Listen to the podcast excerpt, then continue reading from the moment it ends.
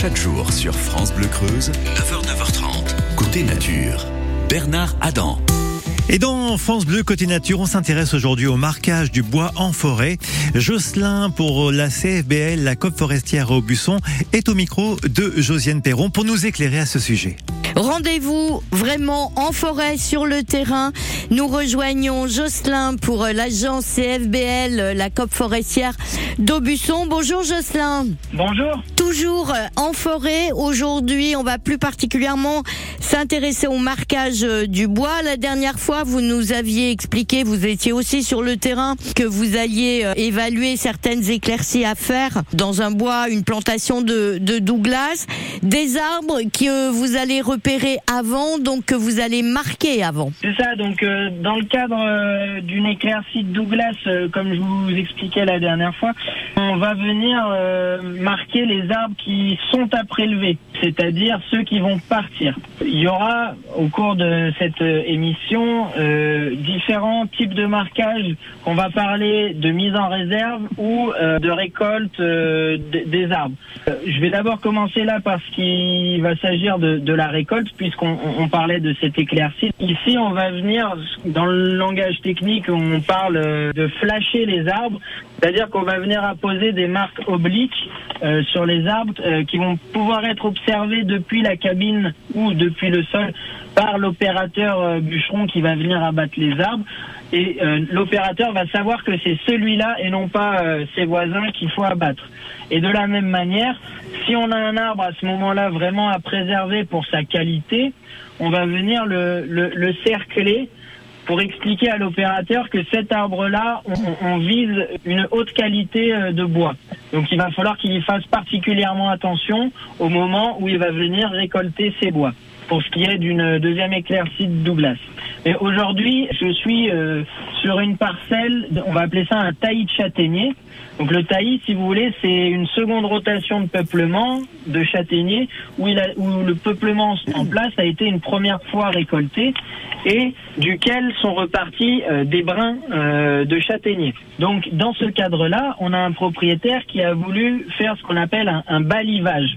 Donc le balivage, en fait, ça va être une méthode de marquage pour sélectionner euh, les, plus belles tiges, les plus beaux brins, on parle là de brins, de châtaigniers qui sont repartis pour euh, créer ensuite ben, de la charpente ou, ou, des produits plus nobles que ce qui pourrait en être tiré sous la forme de taillis.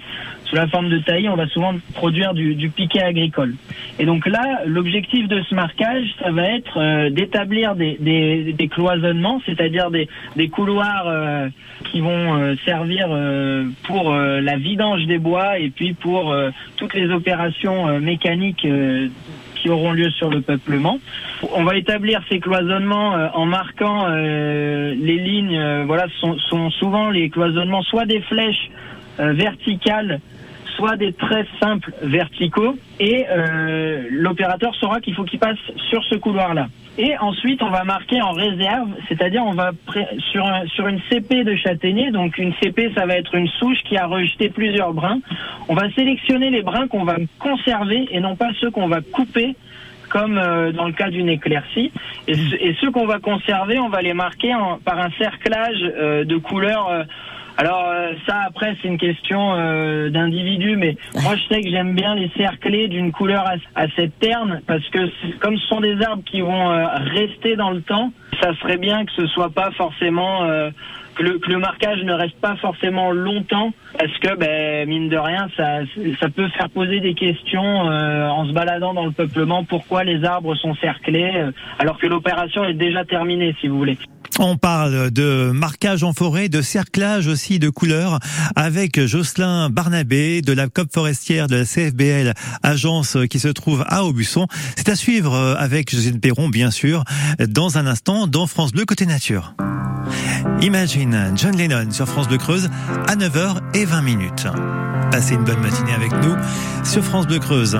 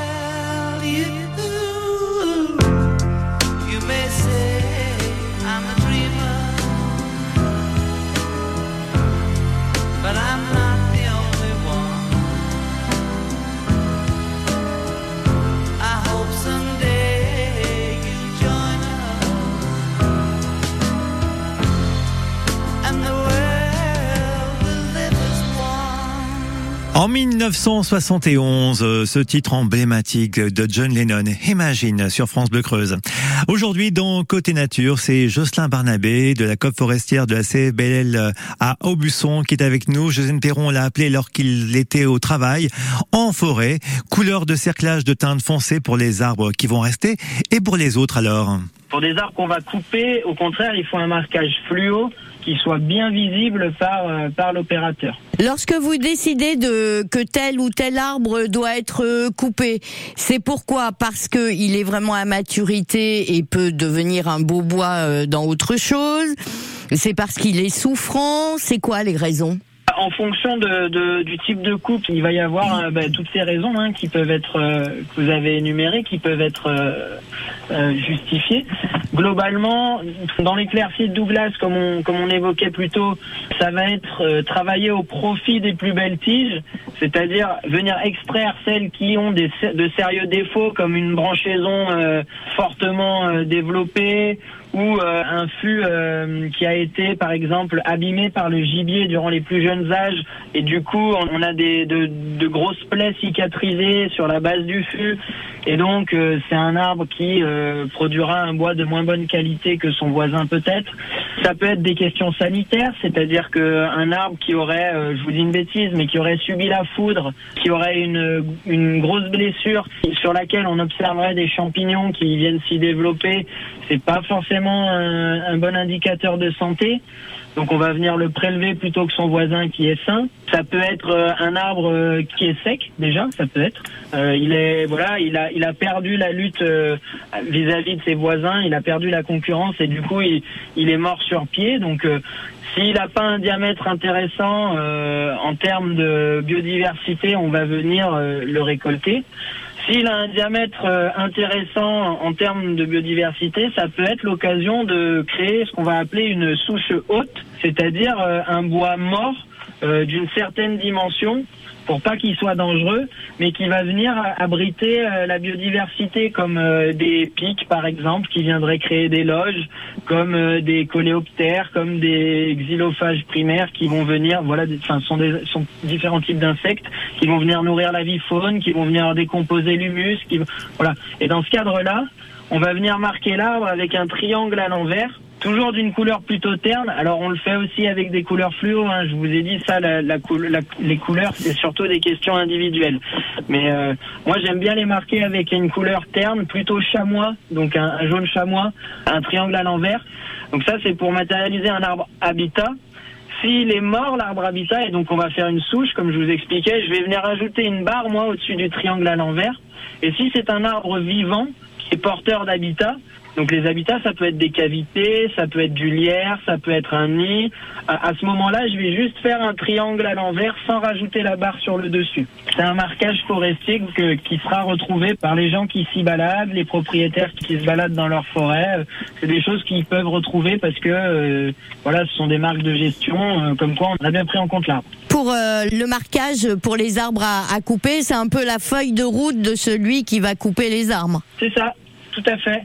C'est exactement ça. Et euh, si vous voulez, en fonction des, des, personnes avec qui on va travailler, on va se mettre d'accord sur des motifs à adopter pour que l'opérateur euh, comprenne bien les intentions euh, ben, de gestion des, des, propriétaires et derrière des opérateurs en forêt. Le marquage du bois aujourd'hui en forêt dans votre côté nature avec Jocelyn de la CFBL, la COP forestière à Aubusson. Vous pouvez écouter bien sûr le côté nature en podcast ou sur l'application ici, ICI. Pour aller plus loin et réécouter côté nature, rendez-vous sur l'appli ici, ICI.